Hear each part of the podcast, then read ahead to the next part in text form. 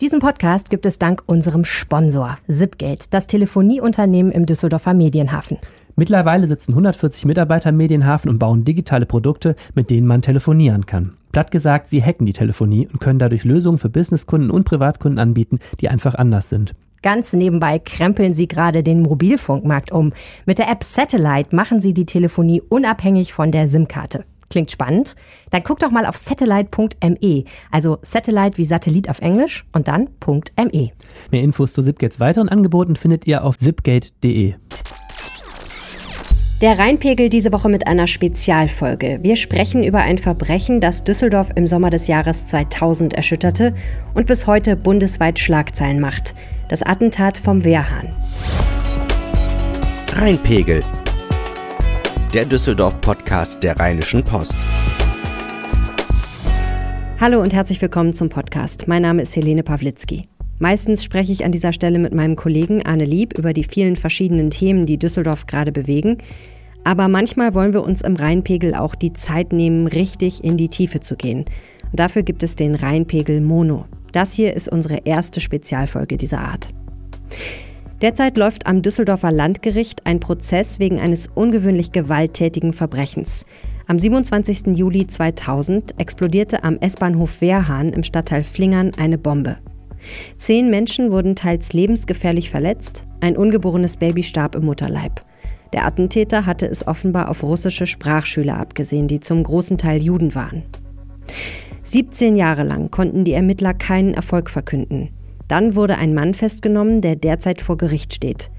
Unsere Blaulichtreporterin Stefanie Geilhausen war die ganze Zeit an dieser Geschichte dran, vom Tag des Attentats bis heute. Ich habe mir von ihr die faszinierende Geschichte dieses Verbrechens erzählen lassen. Bevor es losgeht, noch ein kurzer Hinweis. Im Rheinpegel Mono nehmen wir uns etwas mehr Zeit für die Geschichten, die wir erzählen. Diese Folge beispielsweise ist ungefähr eine Stunde lang, also nicht erschrecken. Wir glauben, es lohnt sich. Wenn ihr mögt, lasst uns wissen, ob euch dieses Format gefällt oder nicht. Schreibt einfach eine Mail an düsseldorf.rheinische-post.de. Betreff Rheinpegel. Und jetzt Rheinpegel Mono, das Attentat vom Wehrhahn. Stefanie, wo warst du am frühen Nachmittag des 27. Juli 2000? Ich war zu Hause. Also es war zwar ein normaler Arbeitstag, aber ich hatte Wochen vorher schon angefangen, aus diversen Gründen in der rechten Szene zu recherchieren und hatte tonnenweise Material, zig Kisten und weil das alles im Büro nicht so richtig zu sortieren war, habe ich gesagt, ich mache heute mal einen Tag und arbeite zu Hause und bringe das alles mal in Ordnung und sortiere das alles mal. Und dann habe ich um kurz nach drei einen Anruf von einem Freund aus Dresden bekommen. Ich weiß bis heute nicht, über welche wahrscheinlich nicht erlaubten Kanäle er davon mitgekriegt hat. Und der sagte, was ist denn bei euch los? Da gab es eine Explosion.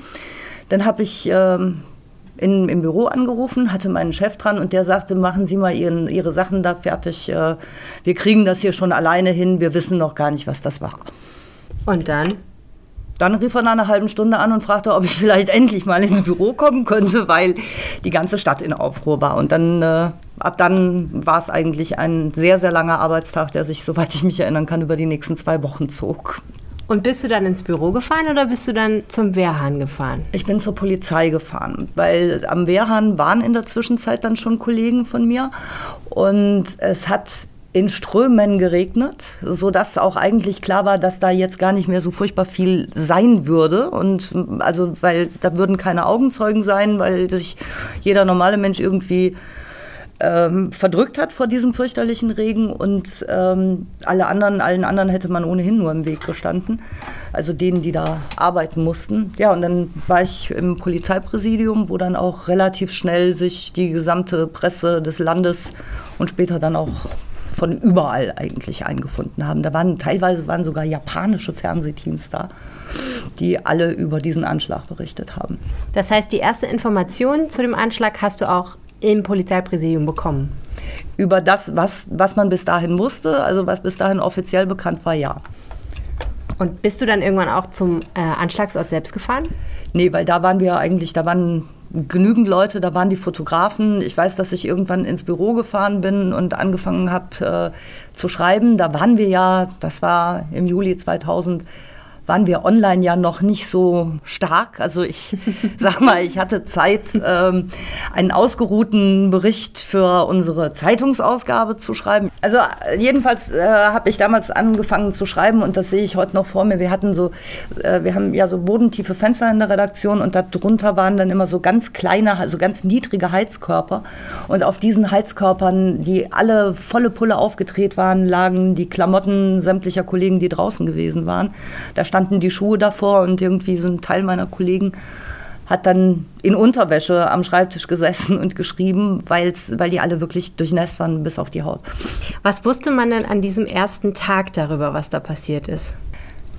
Eigentlich nichts. Also man wusste, es ist was explodiert, man wusste nicht was. Man hatte keine Ahnung, war das ein Sprengsatz, war das... Äh, keine Ahnung, also man wusste nicht, was da explodiert war.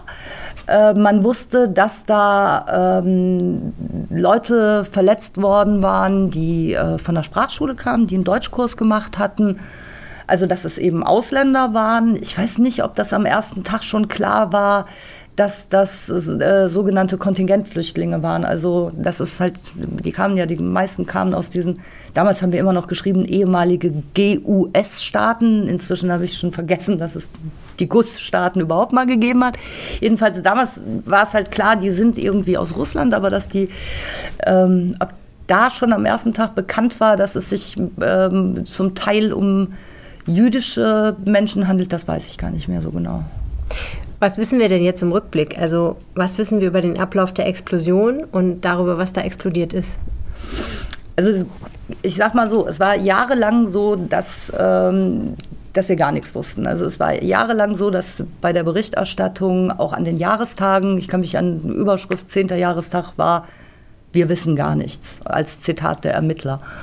Und jetzt in diesem Prozess kommen Dinge raus, die man hätte wissen können es kommen auch Dinge raus, die einfach nur die Journalisten und die Öffentlichkeit niemals gewusst haben, aber die Ermittler, die aber damals nichts damit anfangen konnten.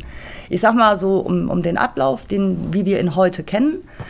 Ähm, es ist eine Gruppe Sprachschüler aus einer Filiale dieser Sprachschule ähm, um kurz nach drei nach Schulschluss äh, zum Bahnhof gegangen, um von dort nach Hause zu fahren. Das sind alles sogenannte Kontingentflüchtlinge der jüdischen Gemeinde. Aber von dieser Zwölf-Personen-Gruppe waren sechs jüdischen Glaubens. Die anderen waren aber irgendwie der jüdischen Gemeinde assoziiert, aber nicht unbedingt selbst Juden. Diese Menschen sind also dort entlang gegangen. Die sind äh, vom, ähm, von der Ackerstraße durch den Durchgang zum Bahnhof Wehrhahn. Da kommt man auf so ein langgezogenes Geländer und muss dann eine Brücke oder über so eine Brücke gehen, dann die Treppen runter zu den Gleisen. Und als sie an diesem langen Geländer vorbeigekommen sind, ist dort ein Sprengsatz in einer Plastiktüte detoniert. Das war eine Rohrbombe. Ähm, Was in, ist eigentlich eine Rohrbombe? Ein zylindrischer Gegenstand, äh, in dem sich ein Sprengsatz befindet, wo dann links und rechts irgendwas draufgestraubt wird. Also wirklich, es ist halt ein Rohr. Mit einer Bombe drin. Mit einer Bombe drin. okay, verstehe. Jetzt wissen es auch die Nicht-Militaristen unter uns. Und dieses Ding war eben in einer Plastiktüte, das wussten wir alle schon lange. Und äh, die Ermittler haben auch sehr früh gesagt, dass sie inzwischen auch wussten, und das ist irre, dass sie das überhaupt wussten, was in dieser Plastiktüte drin war. Die kannten den Titel einer Zeitung, die in dieser Plastiktüte war. Die wussten, was auf diese Plastiktüte draufgedruckt gewesen ist. Und das ist insofern total faszinierend gewesen. Ähm, ich habe Geldstücke gesehen, die waren im Geldbeutel von einem der Menschen, die dort verletzt worden sind. Und diese Geldstücke sind komplett verformt worden. Das waren nur noch Metallklumpen. Und diese Detonation hatte eine solche Wucht.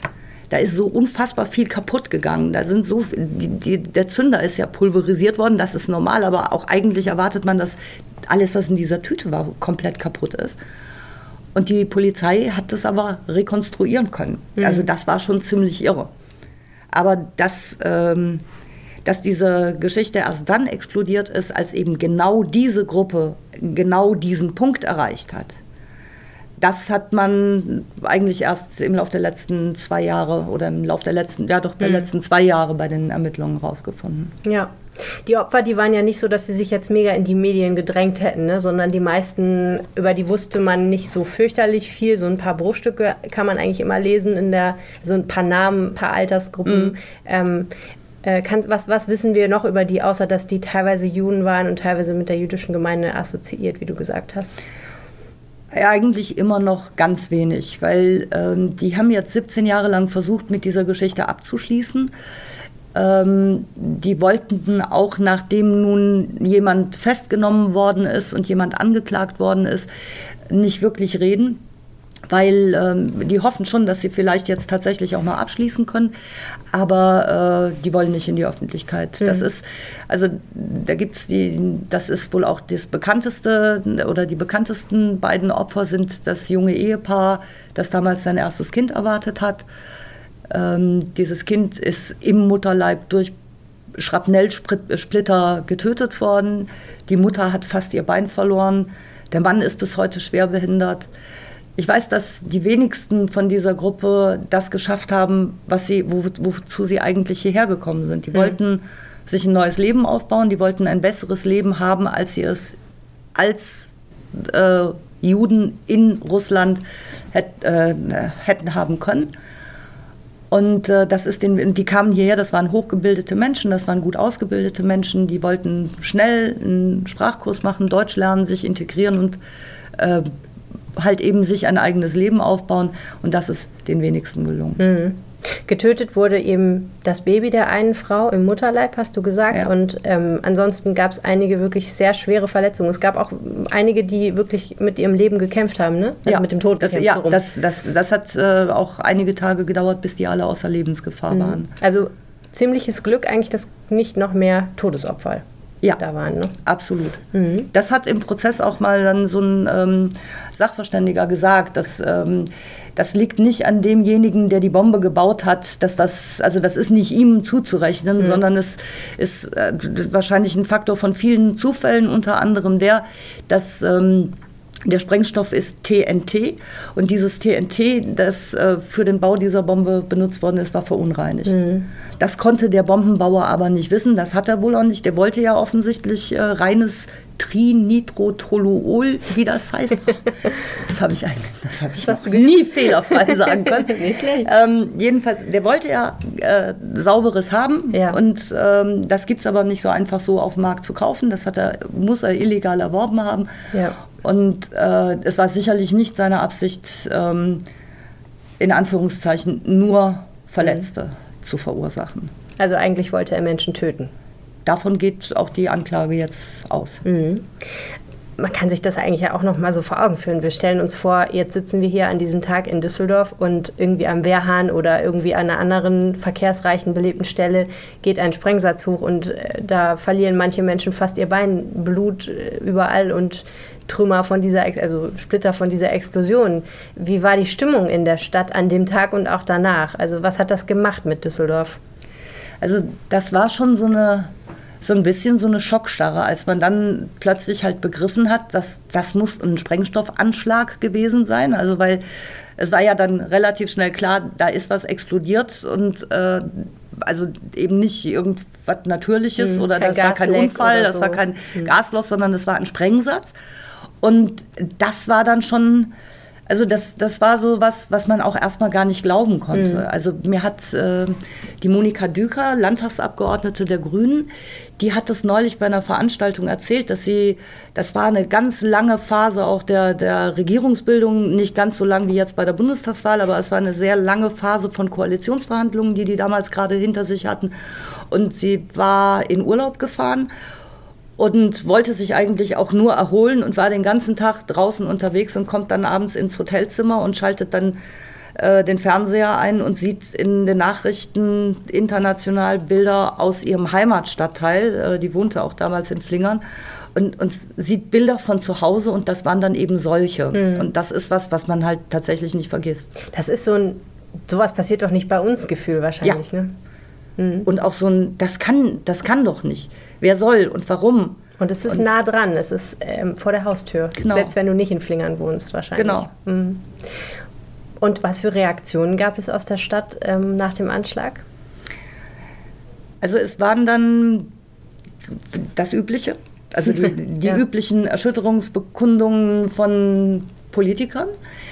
Das, was ähm, man heute so häufig hört. Ne? Unsere genau. Gedanken und Gebete sind da. Gebete sagt man in Deutschland ja nicht, aber unsere Gedanken sind bei den Opfern genau. und den Angehörigen. Genau, sowas in der Art. Obwohl, das hat man damals, glaube ich, noch nicht in der Form gesagt. Ich finde, das ist sowas. Doch, das hat man ja, eigentlich. Auch schon? Ja, das hat man okay. eigentlich. Ich habe manchmal den Eindruck, dass das so ein, so ein amerikanisches Ding ist, was wir jetzt irgendwie alle gebetsmühlenartig immer wieder hören nach den vielen ja. Anschlägen, die es gab in den letzten Jahren. 2000 war das ja, das war ja noch vor 9-11, da waren ja, also gab natürlich auch schon Terroranschläge, aber nicht in dieser Masse, die es vielleicht seit, seit jetzt. Das, das war auch da nicht so, also es, es war ja nicht so, dass, dass zu der Zeit eben Anschläge an der Tagesordnung waren. Mhm. Und äh, trotzdem war das natürlich so, dass, weil, weil man fühlte ja auch mit, also das war dann schon so. Von daher war es vielleicht auch ein bisschen gemein zu sagen, die üblichen Erschütterungsbekundungen, aber andererseits so ein Politiker sagt halt nur mal so mhm. Sachen. Ähm, und es gab dann sehr schnell eine sehr sehr rührige Gruppe, die, die der Antifa. Also es gab verschiedene Antifa-Gruppen in der Stadt, die sich zu einem Komitee zusammengeschlossen hatten.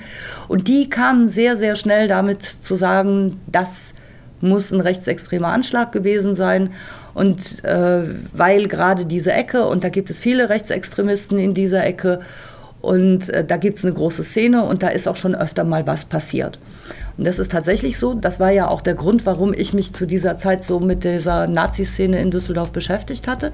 Es hat vorher eine ganze Menge rechtsextremer Übergriffe gegeben. Die sind aber in der Stadtgesellschaft nicht so richtig wahrgenommen worden, weil man wollte das auch nicht so wahrnehmen. Man mhm. wollte einfach nicht zur Kenntnis nehmen, dass es damals hier eine durchaus ausgeprägte rechtsextreme Szene gab.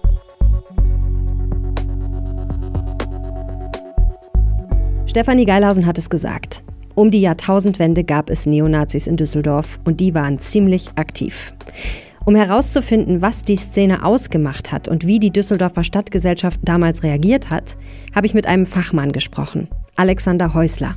Er kennt die rechtsradikale Szene gut, denn er forscht an der Fachhochschule Düsseldorf zu Rechtsextremismus und Neonazismus. Herr Häusler, bevor das Attentat am Wehrhahn stattgefunden hat, wie war da die gesellschaftliche Lage in Düsseldorf in Bezug auf den Umgang mit ähm, Rechtsradikalität? Nun, man muss sich in Erinnerung rufen, dass es damals zu dieser Zeit um die Jahrtausendwende eine ziemlich aktive Neonazi-Szene in der Stadt äh, gab. Die nannte sich Kameradschaft Düsseldorf. Äh, die ist sehr äh, äh radikal aufgetreten, hat ein sogenanntes nationales Infotelefon betrieben, äh, das äh, quasi auch geschaltet war in der Nähe des Wehrhahns in Flingern und es es gab eben auch eindeutig nachweisbar Kontakt äh, von äh, dieser Neonazi-Szene oder Mitgliedern dieser Neonazi-Szene zu dem jetzt angeklagten äh, Ralf S., der einen äh, Militarierladen äh, dort betrieben hat, äh, äh, in der Nähe des S-Bahnhofs äh, von, äh, vom Wehrhahn und äh, dort auch äh, mit einem Schäferhund in äh, äh, Militarierausrüstung dann regelmäßig durch den Stadtteil stolziert infiziert ist, der dann äh, den Namen der Sheriff von Sch äh, Flingern bekommen hat, also der auch bekannt war als Rassist und Ausländerfeind. Dieses nationale Infotelefon, das müssen wir, glaube ich, heute noch mal erklären, weil das nicht mehr alle so auf dem Schirm haben. Was war das und wofür war das da? Nun, das muss man sich so vorstellen. Es gab zu dieser Zeit eine Umstrukturierung in der Neonazi-Szene. Nachdem der damalige Innenminister Chili in den 90er Jahren mehrere äh, militant neonazistische Kleinstparteien verboten hat, hat sich diese ganze Neonazi-Szene umorganisiert. Und zwar sind sie raus aus Parteien gegangen und haben sich in sogenannten informellen Kameradschaften zusammengeschlossen. Also das äh, waren jetzt keine Vereinsmitglieder, sondern die haben sich einfach nur einen Namen gegeben, um eben polizeilich äh, nicht äh, quasi äh, unter das Vereinsverbot oder Parteienverbot fallen zu können, haben sie sich eben informell organisiert. Das war ein Prozess, der in der ganzen Bundesrepublik stattgefunden hat und der einherging mit auch einer zunehmenden Militarisierung der Szene. Also die sind eben immer mehr clandestin vorgegangen und auch gewalttätiger vorgegangen in diesen Kameradschaften. Und äh, bei der äh, in Düsseldorf ansässigen Kameradschaft wurde eben dieses besagte nationale Infotelefon betrieben und das war quasi so eine Art Schaltzentrale für die regionale äh, Neonazi-Szene und sogar darüber hinaus in NRW. Also da haben sich dann die gewaltorientierten Neonazis dran orientiert. Insofern muss man schon ganz deutlich sagen, äh, war Düsseldorf schon im Fokus dieser Auseinandersetzung, was den, äh, was den gewalttätigen Neonazismus angeht. Und war das den Düsseldorfern, dem ganz normalen Düsseldorfer zu dieser Zeit klar, dass das so ist? Nun, äh, klar, äh, sagen wir mal so, es gab schon große Auseinandersetzungen um diese Szene. Es wurde auch äh, in der Lokalpresse darüber auch berichtet, unter anderem übrigens auch in der Rheinischen Post. Da kann man noch äh, viele interessante Berichte nachlesen, was damals dort passiert ist. Es gab allerdings auch äh, eine politische Auseinandersetzung zwischen den Leuten in der Zivilgesellschaft, die gegen rechts organisiert waren, äh, und der Polizei, die damals gesagt hat, äh, wir haben hier in Düsseldorf eigentlich gar kein großes Problem mit Rechtsradikalismus. Äh, man muss ganz deutlich sagen, äh, sowohl die Dimension rechter Organisierung als auch äh, neonazistischer Gewalt äh, ist damals zu diesem Zeitpunkt äh, sträflich unterschätzt worden. Äh, man hat schlicht und einfach diesen Neonazis gar nicht zugetraut, sich so organisieren und vor allen Dingen auch solche gewalttätigen Aktionen begehen zu können. Als Sie vom Wehrhahn-Attentat gehört haben, wie schnell ist Ihnen da der Gedanke gekommen, dass sich tatsächlich es um ein fremdenfeindliches oder vielleicht ähm, eine antisemitische Tat handeln könnte? Man muss da immer ein bisschen vorsichtig sein im Nachhinein äh, äh, nach dem Motto, man hat alles besser gewusst, äh, dort was zu sagen. Die Informationen, die wir heute haben, prägen natürlich auch das Bild. Aber man muss ganz eindeutig sagen, für die Leute, die sich damals intensiver mit der rechtsextremen Gefahr beschäftigt haben, äh, war äh, es äh, nicht unvorstellbar gewesen, dass eben aus diesen Szenen auch Gewalt in dieser Dimension vonstatten gehen konnte konnte, und zwar aus zwei Gründen. Erstens, weil wir dort eine äh, lokal ansässige, absolut gewaltförmige Neonazi-Szene hatten, die auch durch antisemitische Drohungen schon aufgefallen ist, die da gar nicht mit hinter dem Berg gehalten hat, äh, die das also propagiert hat, unter anderem über dieses Infotelefon und andere äh, äh, äh Artikulationsformen und äh, es kursierten zu dieser Zeit äh, zunehmend Anleitungen, wie man eben äh, sich gewalttätig auch rassistisch äh, in Szene setzen kann. Es äh, kursierten Anleitungen äh, für Anschläge, es kursierten Konzeptpapiere zur Organisierung in äh, clandestinen Gruppen.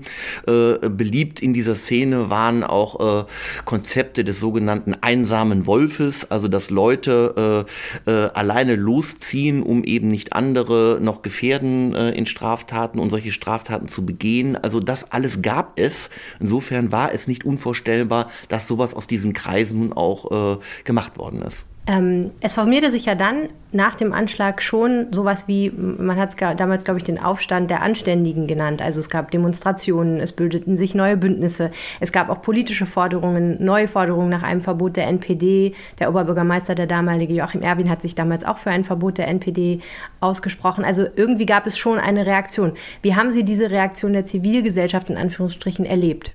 Man muss ganz eindeutig sagen, der Wehrhahn-Anschlag sowie der äh, nur wenige Wochen danach stattgefundene äh, äh, Brandanschlag auf die Düsseldorfer äh, Synagoge äh, waren ja anders gewesen für den vom damaligen Bundeskanzler Schröder proklamierten sogenannten Aufstand der Anständigen.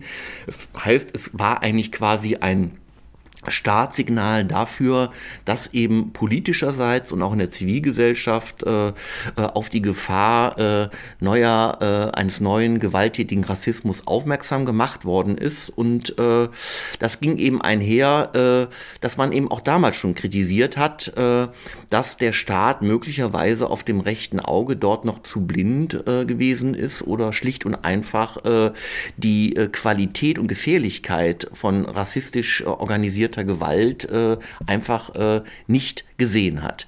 Das war eine Entwicklung, die sich ja dann viel später durch diese NSU-Terrortaten nochmal einmal deutlich bestätigt hat.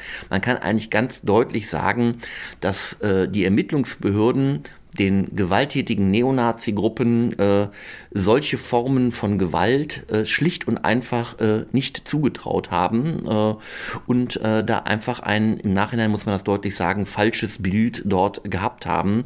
Das hat sich äh, nach der Aufdeckung der NSU-Taten geändert. Deswegen wird auch jetzt mit einem anderen Blick darauf geguckt und man muss deutlich sagen, der Wehrhahn-Anschlag ist in diese Entwicklung einer, eines Aufkommens von rassistisch motivierten motivierter Gewalt, die die äh, Grenze zum Terrorismus dann doch überschritten hat, äh, quasi mit einer der Startsignale gewesen. Und deswegen ist es so eminent wichtig, äh, dort eben auch nochmal, auch wenn es schon über 17 Jahre her ist, äh, noch einmal tiefer hineinzugucken und vor allen Dingen auch die Kontexte dieser Gewalt erklären zu können. Denn auch wenn es so sein sollte, dass der Angeklagte möglicherweise als Einzeltäter verurteilt werden würde, ist seine Tat nicht erklärbar ohne diesen Kontext dieser Militarisierung der rechtsextremen Szene. Alexander Häusler, vielen Dank fürs Gespräch. Gerne.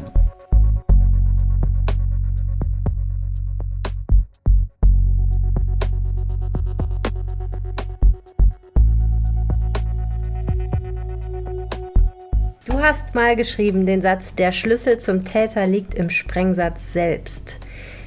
Das war der Ausgangspunkt der Ermittlung. Warum hast du das geschrieben? Was bedeutet das? Weil wenn man weiß, wie ein Sprengsatz gezündet wird, dann, also wenn man erstmal weiß, was ist es überhaupt? Ist es eine Handgranate? Ist es eine Rohrbombe? Am Anfang ging man immer von einer Handgranate aus. Eine Handgranate, wenn die, ich habe damals ganz tolle Filme dazu gesehen, also wenn so eine Handgranate in einen geschlossenen Raum geworfen wird, und explodiert, also sozusagen kontrolliert explodiert. Dann mhm. bleibt davon 13 Prozent übrig oder so ähnlich. Und hier hatte es ja noch in Strömen geregnet. Das heißt, wenn diese 13 Prozent Bestandteile dieser Handgranate, von der man vermutet hat, sie wäre es gewesen, wenn die noch da gelegen haben, dann sind die von diesem unfassbar heftigen Gewitterregen weggespült worden und dann auch noch in einen Bahndamm, also lauter Split und so. Also mm, es, war halt, es war halt mm. nichts mehr da. Und ähm, die hatten aber tatsächlich, man hat Einzelteile gefunden und aus denen haben die auch alles Mögliche rauslesen können, aber es wusste, man wusste auch nicht, wie ist sie gezündet worden. Und die Frage, ist es ein Fernzünder? Ist es ein automatischer Zünder? Ist es ein Zeitzünder? Wenn es ein Zeitzünder ist, kann dann diese Gruppe überhaupt gemeint gewesen sein? Wenn es ein Fernzünder ist, wer war denn dann eigentlich? Dann muss ja jemand irgendwo in Sichtweite gesessen haben, dann muss der also dort gewesen sein. Das äh, ist das, was ich meine mit der Schlüssel liegt in diesem, weil nur dann konnte man, wenn mhm. man weiß, was, womit man es eigentlich zu tun hat, konnte man Rückschlüsse ziehen auf den Täter. Mhm. Ich vermute auch mal, wenn man weiß, was für ein Sprengstoff das ist, kann man gucken, wo kann man sowas besorgen genau. und wer kann es gewesen sein, der es besorgt hat. Ne? Genau. Ne? Und wie ist der gemacht worden? Also es ist ja jetzt inzwischen so, dass man sagt, das Ding ist zusammen geschweißt worden. Es muss also jemand sein, der schweißen kann. Ähm, man weiß, dass es dieses TNT-Zeug ist ähm, und halt, also man, es muss jemand gewesen sein, der sich damit auch ein bisschen ausgekannt hat mit Sprengstoff. Mhm. Und äh, also heute ist man da schon ein ganzes Stück weiter. Das liegt auch so ein bisschen daran, dass es gibt beim Landeskriminalamt diese Einheit der operativen Fallanalyse, die man so als die Profiler aus dem amerikanischen Fernsehkrimi kennt. Und die hat es damals zwar schon gegeben, aber die waren da gerade mal so ein Jahr alt mhm. und äh, das, das war da alles noch nicht so. CSI gab es noch nicht. CSI gab es sowieso noch nicht. Und, äh, aber auch, also die, die sind halt, ähm, die sind später damit reingegangen in diesen Fall und jetzt zum Schluss ja dann nochmal mit den, ja. nachdem dann die neuen Erkenntnisse auf dem Tisch lagen, haben die die ganze Akte nochmal überprüft. Ja. Und das ist schon total irre, weil damals gab es diese Möglichkeit nicht zu ja. sagen, wir haben die und die Situation und das bedeutet, der Täter muss so und so, so, und so mhm. drauf sein. Wir reden gleich nochmal darüber, was die ähm, so ermittelt haben und wie das, inwiefern das auf den Mann passt, der jetzt angeklagt ist. Aber damals, das hast du ja auch schon gesagt, waren die Ermittlungen unheimlich schwierig und müssen auch sehr frustrierend gewesen sein für die Ermittler, weil ja äh, zum einen wirklich in einem unheimlichen Anfall von Pech ein Regenguss niederging, ja. kurz nach, dem, äh, nach, dem, nach der Explosion, der ganz weg, viel weggespült hat. Dann war das Gelände schwierig, das hast du auch schon gesagt, mit dem Bahndamm. Ne? Und äh, die mussten da, glaube ich, wirklich, da gibt es einen Bericht, äh, habe ich gelesen, dass sie da wirklich äh, jeden Zentimeter dieses Bahndamms, inklusive Gebüsch und Dornenhecke und Kieselstrand sozusagen einzeln mit einer Lupe und Pinzetten abgegangen haben, so ungefähr. Also es muss fürchterlich gewesen sein. Und die haben sich ja auch so ein Spezialgerät aus den USA. Genau, die haben so, so, ein Metalldetektorteil aus den USA, das wie so ein Staubsauger da drüber ging. Das hat zigtausende Mark damals ja auch noch, das ist also, es ist wirklich schon lange her. Ähm, das, die, dieser Einsatz von diesem Dings da war auch extrem aufwendig und das wurde extra eingeflogen. Es hat halt nur nichts gebracht. Also mhm. es hat nichts gebracht, außer ein paar Metallkrümeln. Die sind aber auch, die sind auf die, auf die Balkone in der gesamten Nachbarschaft, in einem Umkreis von, ich weiß nicht, 1000 Metern oder so, weil, weil diese Wucht dieser, dieser Explosion ja so groß war. Und haben da geguckt, ob da irgendjemand irgendwas vielleicht auf der Fensterbank hat, ob, diese, ob irgendein wichtiges Teil irgendwo in einem Blumenkasten in Flingern steckte. Ja, also man kann wirklich nicht sagen, dass sie es nicht wollten. Sie wollten es wirklich rausfinden. Das Problem war einfach, ähm, es gab ganz lange nicht so fürchterlich viel, womit sie arbeiten konnten. Und es gab dann ja auch, also du hast ja gerade schon äh, gesagt, äh, dass man dann eben relativ schnell eigentlich vermutet hat, es wird einen rechtsextremistischen Hintergrund haben, also eine politische Tat sein. Aber ich habe auch da wieder in der Berichterstattung gesehen, ne, es gab ja auch noch etliche andere Ideen. Al-Qaida wurde schon damals vermutet, mhm. mal kurz. Die Russen-Mafia. Klar, weil das, also das war halt, die einen sagten, die Opfer sind Juden, ja. also müssen die Täter Nazis gewesen sein. Ja ähm, was auch ein bisschen sehr kurz gedacht ist. Und die anderen haben gesagt, die Opfer sind Russen. Mhm. Da muss doch irgendwas gewesen das sein. Das war dann so, genau. Ja. Und, Beziehungstat äh, gegen eins der Paare habe ich auch Genau, gelesen. auch, da, auch das gab es. Und äh, das gab es sogar aus den Kreisen der, der Opfer beziehungsweise aus deren Umfeld selber. Das, hm. Also ich weiß, da, da, hat mich mal jemand angerufen, der ähm, in einer Beziehung zu einem dieser Opfer stand und hat gesagt, hören Sie doch mal auf, immer über diesen Nazi-Scheiß zu schreiben. Das sind ganz andere Dinge und, und äh, die haben da irgendwelche dunklen Geschäfte gemacht. Und das, all solche Informationen hat ja auch die Polizei erhalten. Mhm. Also es gab wirklich, es gab viele verschiedene Ansätze. Die Polizei hat immer gesagt, lasst uns bitte in Ruhe, wir gehen allen einzelnen Spuren nach, aber wir möchten nicht festgelegt mhm. werden auf, auf eine, eine, Richtung, eine, Richtung, in die wir ermitteln sollen. Ja.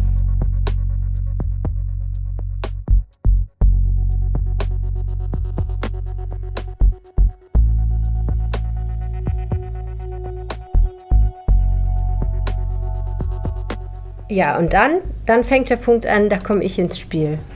Jetzt freue ich mich besonders. Am 1. Februar 2017 habe ich nämlich auch schon für die Rheinische Post gearbeitet und ich erinnere mich, dass du an diesem Tag sehr aufgeregt morgens zu mir gekommen bist und mir schon mal vorab erzählt hast, obwohl das noch gar nicht bekannt war, dass es eine Festnahme gab im Zusammenhang mit dem Wehren-Attentat. 17 Jahre nach dieser Tat. Und den, der, der Mann, den Sie da festgenommen haben, ähm, heißt Ralf S. und der steht jetzt eben vor Gericht. Ähm, wann hattest du den Namen dieses Mannes das erste Mal gehört? Entweder am selben oder noch am, am, am Tag des Attentats oder am Tag danach. Ähm, wie gesagt, ich war vorher halt sehr intensiv auch in dieser rechtsextremen Szene unterwegs gewesen, hatte da auch äh, mit vielen Leuten gesprochen. Und ich habe nicht, wie man vielleicht meinen könnte, aus Antifa-Kreisen, sondern tatsächlich aus Kreisen dieser rechtsextremen Szene ähm, Anrufe bekommen, wo man mir direkt gesagt hat, pass mal auf, das war der Ralf S. Das kann nur der gewesen sein aus den und den Gründen und der ist total bescheuert. Hm. Und das ist dann sowas, da denkt man sich, ja, gut, mal gucken. Und ich meine, es gab tausend andere Dinge an dem Tag, die an dem Tag viel, viel wichtiger waren, als ob irgendein Nazi einen anderen Nazi beschuldigt, äh, schuld gewesen zu sein. Ähm, und dann, äh, als dann tatsächlich ein paar Tage nach diesem Anschlag es auf einmal hieß, wir haben einen Verdächtigen festgenommen und wir durchsuchen gerade sein Haus. Äh, und dieser Verdächtige ist dann Ralf S. Dann fängt man dann nochmal anders an, damit umzugehen. Hm. Aber ich kannte den Namen, kannte ich glaube ich schon vorher, aber im Zusammenhang äh, mit, dem, äh, mit dem Anschlag habe ich ihn tatsächlich wirklich unmittelbar nach dem Anschlag als erstes gehört. Was ist das für ein Typ? Also du hast ja gerade schon gesagt, rechtsextreme Szene, das heißt, in dem Milieu ist er auch zuzuordnen. Also der hatte sich selber so ein bisschen so der Sheriff von Flingern genannt. Das, das hat er im Prozess neulich mal abgestritten, aber äh, damals fand es, glaube ich, gar nicht so schlecht, dass, dass er unter diesem Begriff auch äh, in die Schlagzeilen kam. Ähm, ich weiß noch, damals wurde er mir beschrieben als einer, der nachts im Tarnanzug über den Wehrhahn robbt. Und das war auch so der Punkt, wo ich so gedacht habe, ich habe versucht, der eine Nazi den anderen Nazi mhm. zu verunglimpfen. Da kann irgendwie nicht so furchtbar viel dahinter stecken. Ich meine, ich lache jetzt auch, ne? aber wenn man sich überlegt, äh, falls er es wirklich gewesen sein sollte, ist das natürlich absurd und schrecklich zugleich. Ja, natürlich. Es ist aber auch, selbst, also wenn er es nicht gewesen ist, ist es trotzdem ziemlich absurd, ziemlich nachts absurd im, im, im, Tarnanzug durch den, über den Wehrhahn zu robben. Mhm. Das ist auch, nachher hat mich, also diese, diese Behauptung habe ich auch nie so wirklich bestätigt gefunden. Was wohl viele Zeugen auch sagen ist, also man kannte den, der rannte immer in irgendwelchen Militärklamotten, gerne auch eben in so einer Camouflagejacke durchs Viertel. Der hörte Polizeifunk, der tauchte überall auf, wo irgendwann mal ein Streifenwagen war, da stand der mit dabei und versuchte irgendwie seine Kommentare abzugeben ähm, war ein großer Ausländerfeind, hatte immer einen Hund bei sich, einen Rottweiler, der hieß Spike. Und äh, dem Spike hat er beigebracht, äh, auf das Kommando Asylant zu reagieren. Und ja, hatte, war ein unglaublicher Aufreißertyp. So ein, hatte ständig Frauen, wechselnde Frauen. Frauen. Ähm, war ja, chronisch pleite, hatte so einen, so einen Militarierladen, in dem er irgendwelches Outdoor-Klamottenzeug verkaufte, aber eben auch so Rechtsrock-CDs und so die Fansigns der, äh, der Nazi-Szene damals, die gab es bei ihm auch zu kaufen. Wie tief ähm, war der ähm, denn drin in der Nazi-Szene? Also er hat halt, ähm, er hat, das waren seine Kunden. Ansonsten hat man ihn nicht sonderlich ernst genommen. Auch also, nicht in der Szene? Nee der hat halt, äh, der, weil, der, weil der halt unberechenbar war. Das hat, äh, die, neulich hat einer der führenden Köpfe der Nazi-Szene, ähm, der auch immer noch einer der führenden Köpfe der Nazi-Szene, und da darf ich auch Nazi-Szene sagen, denn er selber mag den Begriff Neonazi nicht. Also dieser Sven Skoda, ich glaube, der Name, den darf man, glaube ich, sagen, äh, der hat im Zeugenstand äh, gesagt, er hätte den irgendwie gemocht er hätte den auch ganz lustig gefunden, aber ähm, er wäre ihm erstens nicht konsequent genug gewesen. In dem Sinne, dass äh, der Ralf S. war Bundeswehrsoldat und das war auch das war, die, das war das Größte, was er jemals erlebt hatte, war eben bei der Bundeswehr gewesen zu sein. Und das ist für den Neonazi ähm, ein Zeichen von Zugeständnis an die Bundesrepublik und die wird in diesen ganz extremen rechten Kreisen halt eben nun mal nicht als, hm. als rechtmäßiger Nachfolger des Deutschen Reichs begriffen oder was auch immer. Auf jeden hm. Fall war dem der Ralf S. zu links, um ja. es mal salopp zu sagen. Ähm, Immerhin ist er konsequent genug, um ein Rudolf Hess-Zitat auf dem Körper zu tragen. Und die Wewelsburg, also das, äh, das, das, das du erklären. Äh, die Wewelsburg ist äh, so eine Ordensburg gewesen, in der die SS ihre Leute ausgebildet hat. Hm. Diese Burg hat er äh, auf dem Oberkörper tätowiert und dann eben das Rudolf Hess-Zitat. Hm. Du hattest auch schon mal direkten Kontakt mit Ralf S., ne?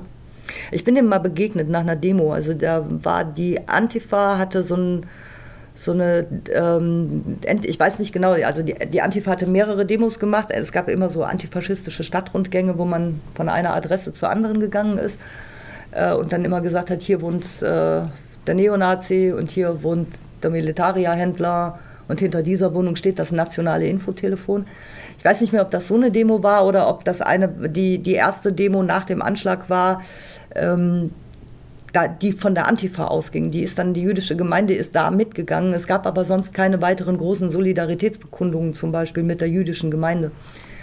Ähm, jedenfalls am Ende einer solchen Demo bin ich irgendwie ähm, zurückgelaufen und stand auf einmal vor dem Mann, gegen den da gerade demonstriert worden war. Und wir standen uns so ganz kurz gegenüber. Das war ein bisschen merkwürdig. Hm. Hat er dich nie auch mal angerufen? Angerufen hat er mich später sehr oft. Ah, ja. Also äh, jedes Mal, wenn ich äh, zum Jahrestag ähm, was berichtet habe, dann hat er angerufen und wollte mit mir diskutieren. Denn er war, also er war festgenommen worden, er war auch als Beschuldigter geführt worden und das einige Jahre lang. Und ich habe halt eben immer geschrieben, dass der Anschlag noch nicht aufgeklärt ist, dass aber es jemanden gab, der als Beschuldigter gilt, dem man, dem man aber nichts beweisen konnte. Und dann rief er immer sofort an. Ich habe ja nie seinen Namen genannt und dann rief er immer an und sagte, ja, ich bin und ich bin derjenige und überhaupt und das ist alles falsch und schreiben Sie sowas nie wieder. Ähm, später hat er dann angefangen und hat sehr wirre Briefe geschrieben, in, äh, entweder um Werbung zu machen für, sein, für seine Detektei und für sein Sicherheitsunternehmen, das er hatte. Das war dann nach dem Militarierladen das Geschäft. Das war dann äh, den, diesen Sicherheitsdienst, den hatte er da auch schon. Äh, und er behauptet ja auch zwischendurch immer mal, das sei gar kein richtiger Laden gewesen, sondern da hätte er nur die Klamotten für sein Wachdienstpersonal aufbewahrt. Hm. Ähm, aber so viel Personal hatte er gar nicht, das hätte er gar nicht bezahlen können. Hm. Hat er dir auch mal gedroht? Nee, nicht so wirklich. Also wenn, habe ich so wenig ernst genommen, dass ich mich nicht mehr daran erinnern kann. Mhm. Ich frage deshalb, weil ja auch ähm, vor Gericht bekannt geworden ist, dass es auch Frauen gibt, die mit ihm zusammen waren, die auch Angst vor ihm hatten, weil ja. er sie nicht so toll behandelt hat und ja. Ja, es, also, es gibt da Verfahren wegen Stalking, es gibt Fernhalteverfügungen, es gibt, glaube ich, kaum eine Ex-Frau oder Ex-Freundin, die hinterher nicht riesengroße Probleme mit ihm hatte. Mhm.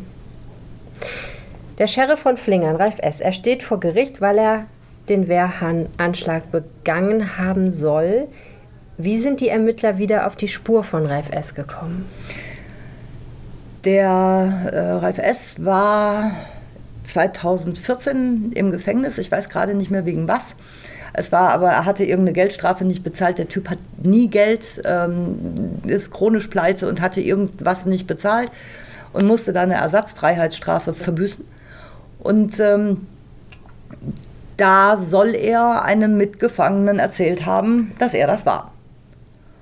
Und dieser Mitgefangene, der hat dann darüber die Polizei informiert.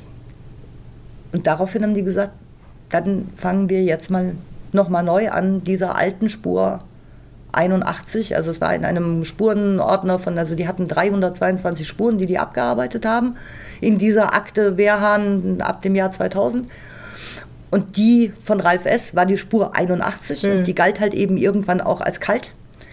Und die wurde auf einmal nun durch dieses Geständnis, dieses angebliche Geständnis, wurde diese Spur auf einmal wieder heiß. Mhm. Diesem, dieser Mann, dem er das gestanden haben soll, mit dem hast du auch gesprochen, ne? Ja. Der hat mich am Tag der Pressekonferenz am 1. Februar angerufen, während diese Pressekonferenz noch lief. Ähm, der war ganz schön aufgeregt. Der hatte nämlich große Sorge, dass vielleicht sein Name genannt werden könnte in dieser Pressekonferenz. Und ähm, da konnte ich ihn erstmal beruhigen, weil das macht die Polizei eigentlich nie, dass sie Namen nennt, äh, was uns meistens sehr ärgert. Aber in diesem Fall war es halt ganz gut für diesen Mann. Ähm, und der hat mir dann halt auch nochmal am Telefon erzählt, ähm, dass, äh, wie das damals gewesen ist und was der Angeklagte ihm da so gesagt haben soll.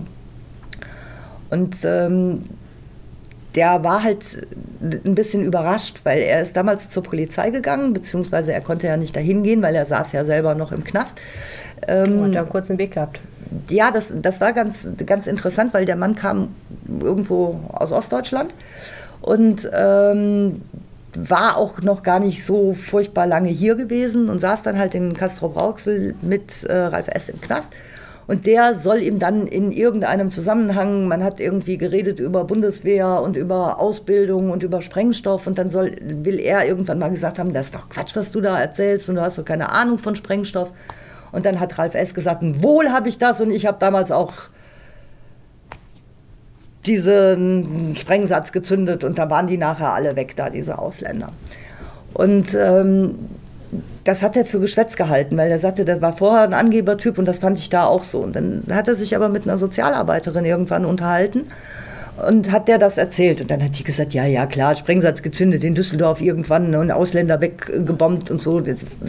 Schwätzer. Hm. Und dann hat die gegoogelt. Und dann hat die auf einmal gesagt, ähm, da war was. Mhm. Die wusste auch nichts mehr. Die wusste auch nichts davon. Das war eine, eine, junge Frau, die hat das im, äh, hat sich an diese Situation jetzt nicht mehr so erinnern wollen im Gerichtssaal mhm. da, oder hat sich nicht mehr erinnern können. Aber ähm, die hatte davon halt auch noch nie irgendwas gehört. Und als sie dann gegoogelt hat, weil wenn man Sprengstoffanschlag, Ausländer und Düsseldorf eingibt, dann hat man erstmal die ersten 17 Seiten im Internet voll mit Bärenanschlag. Mhm. Und dann waren die beiden wohl einigermaßen geschockt, dass es da tatsächlich etwas gab. Und dann gab es einen Anruf bei der Polizei in Düsseldorf und dann ist jemand dahin gefahren und hat den, den Zeugen dann vernommen. Mhm. Und der ist danach noch ein paar Mal vernommen worden und will dann aber nie wieder irgendwas gehört haben und fiel dann aus allen Wolken, als er auf einmal bei RP Online las, Bärenanschlag aufgeklärt. Ja. Ähm, einer wird festgenommen. Und dann war der ziemlich überrascht und das war auch der Grund, warum der bei uns angerufen hat.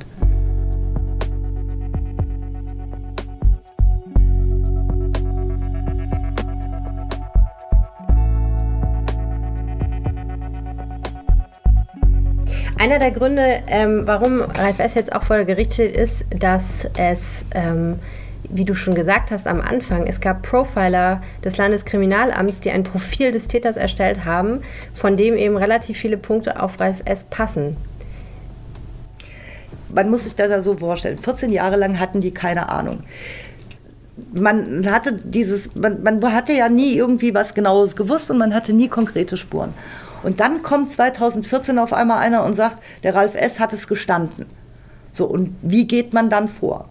Und dann sagt man auf einmal, Moment, wir haben ja beim LKA dieses neue, in Anführungszeichen, Instrument der operativen Fallanalyse. Also ich sage jetzt auch mal Profiler, auch wenn die mhm. operative Fallanalyse an der Tür stehen haben.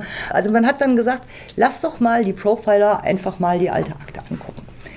Ähm, und lass mal die Profiler gucken, wie, be wie beurteilen die das. Und im Prinzip funktioniert diese ganze Arbeit der Profiler so, dass die sagen, es gibt objektive Spuren, die hinterlässt ein Täter am Tatort. Fingerabdrücke, DNA, keine Ahnung, Faserspuren. So, aber wenn wir jetzt einen Tatort haben, an dem wir alles das nicht finden, sagen wir mal, weil es geregnet hat, dann gibt es trotzdem etwas, was der Täter an diesen Tatort gebracht hat und was auch immer noch da ist, was da sichtbar ist, nämlich seine Persönlichkeit. Weil er hat ja irgendein Motiv und irgendetwas hat ihn dahin getrieben. Und dann guckt man sich halt eben die gesamte Tat an. Man guckt sich an, was habe ich hier eigentlich für Opfer. Was ist diese Opfergruppe? Wo kam diese Opfergruppe her? Wo wollte die hin? Warum waren die da? Ähm, wie sieht dieser Tatort aus? Und dann kamen die eben irgendwann darauf und haben gesagt, es gibt eigentlich gar keinen Zweifel. Es ist nicht so, dass dieser Sprengsatz da irgendwann explodiert ist, weil er halt explodieren sollte, sondern der ist da explodiert, weil er diese Gruppe treffen sollte. Es gibt keine andere Erklärung. Das heißt, wer, da wollte jemand jüdische, russische oder ausländische Menschen treffen. Das ist Punkt 1. Dieses Motiv der Tat ist ausländerfeindlich. Das zweite war, wer immer das gemacht hat, muss gewusst haben, dass die da vorbeigehen. Das heißt, er muss diese Gruppe ausspioniert haben, er muss diesen Tatort ausspioniert haben. Das heißt, er muss sich da aufgehalten haben, muss sich da auskennen. Das nächste war, er muss äh, sich mit Sprengstoff auskennen. Er muss in irgendeiner Form eine, eine Ausbildung haben. Äh, der nächste Punkt war, er muss Zeit gehabt haben, das vorzubereiten. Er muss schweißen können. Und er muss auch einen Platz gehabt haben, wo er das in aller Ruhe machen kann. Und das sind alles so Punkte, die treffen alle auf Ralf S. zu, der chronisch pleite war, der eine Wohnung hatte, für die er keine Miete bezahlen konnte, weil die eigentlich viel zu teuer war. Und der trotzdem hingegangen ist und eine zweite Wohnung angemietet hat, in die er niemanden reingelassen hat. Ungefähr ein halbes Jahr lang. Dann passierte der Anschlag und danach hat er diese zweite Wohnung wieder aufgegeben. Und da geht die Staatsanwaltschaft heute davon aus, dass er in dieser Wohnung äh, den Sprengstoff, äh, den Sprengsatz zusammengebaut hat. Hm. Das sind halt so die, die Erkenntnisse, die, die die OFA hatte, so grob gesagt. Es gibt noch viele Kleinigkeiten. Ja, ja und eine große Großigkeit sozusagen, denn es gibt ja ein, äh, also ein vermutetes Motiv und zwar ein Zusammentreffen, einen Streit eigentlich, ne? Das ist etwas, das haben die Ermittler, die ja, also während parallel, also einerseits hatte die OFA die ganze Akte und machte mal unabhängig, die wussten nichts von dem Geständnis, die wussten auch nicht, dass es da eine Spur 81 gibt, die wussten nur Tatort, Opfer, alles das, was an objektiven Dingen da war. Und während die OFA daran gearbeitet hat, ähm, haben ja auch die Ermittler weitergemacht. Und haben sich zum Beispiel nochmal alte Zeugen von damals und haben natürlich vor allen Dingen nochmal diese konkrete Spurenakte von damals sich genommen. Und stießen dort auf eine Begebenheit, der man damals keine Beachtung geschenkt hat. Auch nicht, als die Akte das zweite Mal durchforstet wurde, als man eben nach NSU-Zusammenhängen suchte. Das war 1999, Ende 99. Da äh, hat gegenüber von dem Laden von Ralf S. gab es eben eine, diese Dependance dieser Sprachschule. Und da soll er sich über die Sprachschüler immer wieder aufgeregt haben. Also er wusste wahrscheinlich nicht mal, dass es eine Schule ist. Er wusste auch nicht, dass die da zum Sprachkurs hingingen. Für ihn waren das Ausländer, die sich da irgendwie aufhielten. Und das hat ihn genervt, das hat ihn gestört. Ähm, der hat ja auch damals überall in dieser Gegend überall so NPD-Aufkleber verteilt, an Lampen geklebt und so, so andere rechtsextreme Aufkleber. Düsseldorf, Deutschland muss in Düsseldorf wieder sichtbar werden und lauter so Mist. Und äh, diese Ausländer haben ihn gestört. Da hat er auch immer mal erzählt, laut Zeugen, ähm, die bekommen alles und die kriegen Geld und, und er kriegt gar nichts und er ist ja pleite und, und ihm geht so schlecht. Äh, aber diesen Ausländern, für die tut man alles. Es hat ihm nicht gepasst. Und es hat dann wohl zwei, ich sag mal, Gestalten gegeben, die etwas bedrohlicher aussehen als er, dafür relativ wenig Haare haben, aber schöne Bomberjacken und Springerstiefel. Und die standen mit Kampfhunden ausgerüstet jeden Morgen, wenn diese Sprachschüler zum Unterricht kamen, direkt vor der Sprachschule. Einer von denen hat auch bei Gericht ausgesagt, der sagt aber, ich wusste nicht, dass da eine Sprachschule war, ich habe auch da gar keine Ausländer gesehen, ich stand da immer nur zufällig morgens mit dem Hund rum. Mhm. Und ähm, das ist ein paar Mal passiert. Und die Sprachschüler haben die auch immer in diesen Laden wieder gehen sehen. Und irgendwann haben die gesagt, also das nervt uns jetzt, diese blöden Nazis. Immer müssen wir an diesen Nazis vorbei und müssen uns ja von denen anpöbeln lassen. Und dann haben die sich irgendwann mal äh, oben ins Fenster gestellt und haben dann im ersten Stock dieses Gebäudes von da aus runter irgendwelche provokanten Sachen gerufen oder irgendwelche Gesten gemacht. Keine Ahnung, das weiß ich nicht so ganz genau. Ähm, und daraufhin sind diese beiden Skinheads abgezogen und auch nie wieder aufgetaucht. Hm. Das ist natürlich eine Schmach. Wer hätte gedacht, dass das funktioniert? Genau. Und dieser Vorfall, der ist damals auch angezeigt worden, der ist auch mit zu den Akten genommen worden nach den ersten, äh, mhm. bei den ersten Ermittlungen. Aber das hat man halt, das war ein Dreivierteljahr fast vor dem Anschlag gewesen und das hielt man nicht für relevant. Und jetzt im Zusammenhang auch damit, dass plötzlich dann die Profiler kamen und gesagt haben, der hat die Gruppe gekannt. Mhm. Also der, der Attentäter hat die Gruppe gekannt. In diesem Zusammenhang wurde es auf einmal wieder spannend. Also das sind natürlich sind es andere Sprachschüler, weil der erste Kurs damals war zu Ende, aber für einen Ausländerfeind äh, ist völlig egal, ob das jetzt dieselben Ausländer sind, die einen damals geärgert haben oder andere Ausländer, weil da kann ja eh keine Ausländer leiden. Mhm. Damals hat er wohl, soll er den Entschluss gefasst haben, da mache ich jetzt was. Kurz danach hat er auch diese Wohnung gemietet und er soll auch irgendwann mal äh, zu irgendwem gesagt haben, ähm, die gingen mir auf die Nerven und dann habe ich was gemacht und dann waren die auch weg. Hm. Das Komische an der Sache ist ja, dass Ralf S. schon sehr früh im Visier der Ermittlungen stand und sogar auch seine Wohnung durchsucht wurde. Ja. Aber irgendwie nichts nachgewiesen werden konnte. Wieso war das so? Das kann heute keiner mehr erklären, so richtig. Also Fakt ist, da habe ich ja schon gesagt, der, ist, äh, also der Name ist sehr, sehr früh gefallen. Es gab auch, also es gab von allen Seiten, auch an die Polizei, gab es immer Hinweise auf diesen Typen. Äh, eben weil er so war, wie er war. Und ähm, dann gab es offensichtlich auch genügend Verdachtsmomente, dass man hingegangen ist, ihn festgenommen hat. Und dann gab es eine Hausdurchsuchung, die diesen Namen nicht verdient.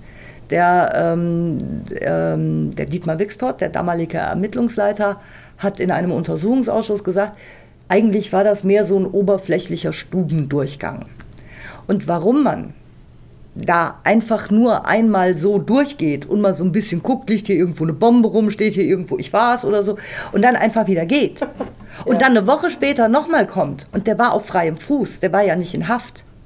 Und also da durchgeht, ihm ja auch sagt, wir suchen also klar, wenn man ihn damit konfrontiert, dann muss man ihm ja sagen, sie werden beschuldigt, irgendwie einen Sprengsatz gebaut zu haben. Dann macht man einen Stubendurchgang in dieser Wohnung und geht wieder raus und lässt ihn dann da wieder rein. Und dann kommt man eine Woche später nochmal und sagt, und jetzt durchsuchen wir mal gründlich. Überraschung, da hat man nichts gefunden. Hm. Das ist natürlich besonders pikant, wenn man sich überlegt, wie lange der NSU, der nationalsozialistische Untergrund, wie er sich selbst nannte, in Deutschland morden konnte, ohne dass man ihm irgendwie auf die Schliche gekommen ist. Das ist ja immer in diesem Zusammenhang mit dem Vorwurf, ähm, die Polizei ermittelt auf dem rechten Auge blind und so. Und natürlich liegt die Frage auch nahe, wenn, wenn es 17 Jahre dauert nach so einem heftigen Anschlag, wo sofort alle sagen, wir müssen sofort rausfinden, wer der Täter ist, dauert dann 17 Jahre, bis tatsächlich jemand vor Gericht steht, fragt man sich natürlich schon, Äh, wo ist da der Fehler gewesen? War das jetzt einfach nur blödes Pech und hat nicht funktioniert oder gab es wirklich Stellen, wo die Behörden besser hätten ermitteln müssen? Wie schätzt du das ein? Ich glaube, es ist eine Mischung aus allem. Denn also es werden jetzt, natürlich werden im Prozess werden schon einige Fehler werden einfach offenkundig. Denn wenn Hinweise, die denen damals nicht nachgegangen wurde, nach 14 Jahren erst nachgegangen werden, weil zufällig einer irgendwo ein Geständnis abgelegt haben soll, ähm, dann hat irgendwas mit dieser kompletten Abarbeitung dieser 300 Paaren so viel Spuren nicht funktioniert, weil ja offensichtlich nicht allen Hinweisen nachgegangen wurde. Mhm. Und ähm, also es gibt Mordfälle, wo man am Schluss sogar den Wahrsager-Hinweisen folgt. Äh, und hier gab es ja diese Geschichte mit der Sprachschule zum Beispiel, der man einfach nicht nachgegangen ist. Ähm, also von daher muss da irgendwas nicht gestimmt haben. Ich glaube aber, dass das was damit zu tun hat, da waren 80 Leute, die in diese Kommission, also erstmal Menge macht immer unheimlich viel, weil man brauchte ja auch unheimlich viele Leute, die dann ausschwärmten, alle, alle Nachbarn, alle Passanten. Wochenlang stand da immer so ein Bus, immer um dieselbe Tageszeit, damit man auch Leute, die eben nur an diese, nur donnerstags um drei mit dem Zug fahren, die nur einmal im Monat donnerstags da vorbeikommen oder so, damit man die alle erreicht, um irgendwann sagen zu können, wer hat an diesem Tag wo gestanden. Also die haben wirklich akribisch ermittelt. Aber bei 80 Leuten ist es auch, ist klar, dass irgendwo Kommunikation verloren geht. Dass irgendwo eben einer sagt, ach ja, super Geschichte hier mit diesen, muss man irgendwann nochmal nachgucken da mit der Sprachschule, ist ja durchaus möglich. Und dann legt er das irgendwo hin, dann verschwindet das in irgendeinem Stapel und dann ist es einfach weg. Hm. Oder dass irgendjemand über eine Spur schreibt, äh, wird wahrscheinlich so oder so gewesen sein, eine Vermutung anstellt und dann kommt das irgendwo hin und wird eben nicht nochmal überprüft, weil man es einmal eingeschätzt und bewertet und beurteilt hat und es dann eben nicht nochmal revidiert, dieses Urteil. Hm. Kann man wahrscheinlich auch bei einer Fülle von über 1000 Hinweisen, kann man das gar nicht. Schwierig. Und bei 80 Leuten, die halt alle irgendwie arbeiten und die sicherlich auch sehr viel gearbeitet haben, aber da kann es dann natürlich passieren, dass der eine oder andere einen Fehler macht, was in dieser Hektik in dieser, auch gerade unter dem Druck der ersten Tage, vielleicht dann eben irgendwo untergeht. Mhm. Und was dann auch mal 14 Jahre schlummert. Ja. Jedenfalls ähm, hat die Staatsanwaltschaft dann doch kurz vor Weihnachten 2017 mhm. Anklage erhoben und der Prozess läuft. Und äh, die Frage ist ja, im Moment der Anklageerhebung muss sich die Staatsanwaltschaft ja schon einigermaßen sicher sein, dass sie damit Erfolg haben könnte. Äh, du hast guten Kontakt zur Staatsanwaltschaft Düsseldorf. Ähm, wie sicher ist sie sich denn, dass es Ralf S. war? Die Frage, ob die sicher sind, ob es tatsächlich war, die spielt für die am wenigsten eine Rolle. Es geht ja immer nur um die Beweisbarkeit. Mhm, ja.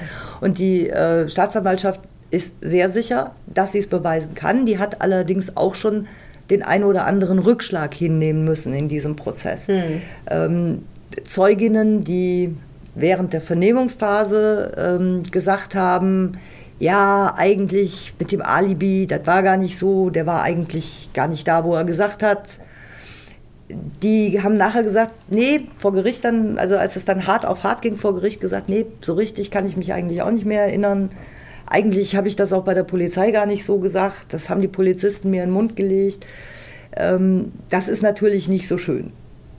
Und äh, der Zeuge aus dem, also der ehemalige Mithäftling, ähm, dem glaubt die Verteidigung kein Wort. Also der, da ist halt, die, da ist auch nicht so richtig klar, für wie glaubwürdig das Gericht den hält. Hm. Denn die haben ihn damals, also das war relativ früh im Prozess, dass sie den befragt haben und das war eine Befragung, die hat mehrere Stunden gedauert und da war, das Gericht hat sehr, sehr, sehr viele Nachfragen gehabt. Dieses Thema begleitet dich jetzt schon seit mehr als 17 Jahren. Das ist ja für eine Reporterin relativ ungewöhnlich, weil meistens haben wir jetzt mit Sachen ein paar Tage oder ein paar Wochen zu tun und dann verschwinden sie wieder und vielleicht guckt man nach einem Jahr oder nach zehn Jahren nochmal drauf. Aber das ist ja jetzt ein Thema, das hast du immer wieder und immer wieder, darüber immer wieder geschrieben. Ähm, wie würdest du deine Haltung dazu beschreiben oder deine, also dein Gefühl dazu, zu diesem ganzen Wehren-Attentatkomplex?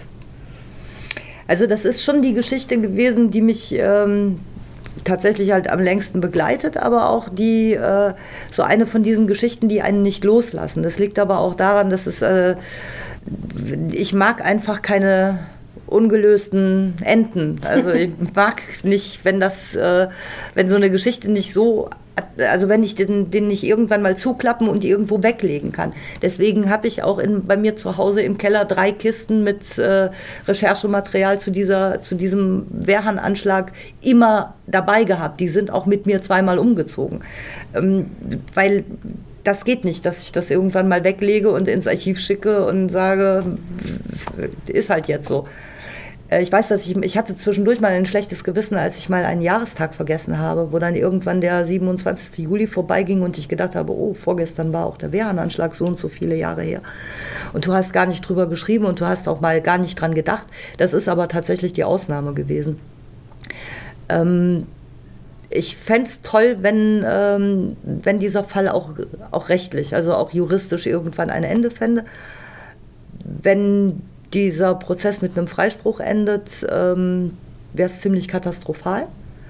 Dann müsste sich die Staatsanwaltschaft auch ganz viele Fragen gefallen lassen, weil man auch mit den Opfern, auch mit der jüdischen Gemeinde ähm, halt Hoffnungen weckt, eine, eine, Stimmung weckt. Also es wäre ein sehr fatales Zeichen. Es wäre vor allen Dingen gerade jetzt ein sehr fatales Zeichen in der augenblicklichen politischen Situation. Der Wille das aufzuklären und die, die Bereitschaft auch zu akzeptieren, das war ein rechtsextremer, ausländerfeindlicher Täter. Und dieses Motiv ist ein, ein, ein dummer, unsinniger, unbegründeter Ausländerhass. Der Wille, das festzustellen, der war in diesem Land schon mal größer, als er heute ist. Also gesellschaftlich gesehen. Ich meine damit jetzt um Gottes Willen nicht weder die Justiz noch die Polizei. Aber der Wille, das zu akzeptieren, der ist äh, heute in der Gesellschaft eher nicht mehr so da. Und äh, deswegen wäre es fatal, wenn dieses Verfahren anders ausgeht, als es angeklagt ist. Aber andererseits, wenn er es denn nicht gewesen sein sollte, dann muss das auch, dann muss auch das dieser Rechtsstaat aushalten. Ähm, das ist ein bisschen schwierig, finde ich. Wir halten den Atem an. Vielen Dank, Stefanie Geilhausen. Bitte. Am Donnerstag, dem 17. Mai 2018, gab das Landgericht Düsseldorf bekannt, dass der Haftbefehl gegen Ralf S. aufgehoben sei.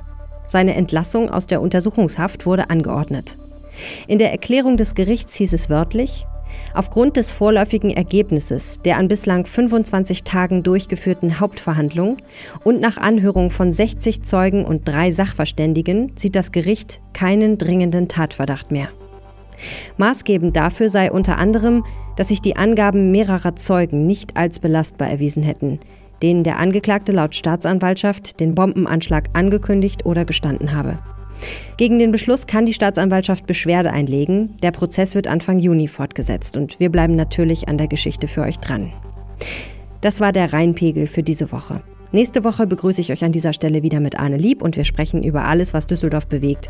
Wenn euch dieser Podcast gefallen hat, empfehlt uns gerne weiter und schreibt uns mit Themenideen oder Anregungen entweder per Mail an düsseldorf.rheinische-post.de betreff Rheinpegel oder über unsere Facebook-Seite RP Düsseldorf. Ihr könnt uns auch bei Twitter erreichen, da heiße ich Helene Pawlitzki. Bis dahin, eine schöne Woche. Mehr im Netz. Alle Nachrichten aus der Landeshauptstadt findet ihr auf rp-online.de/düsseldorf.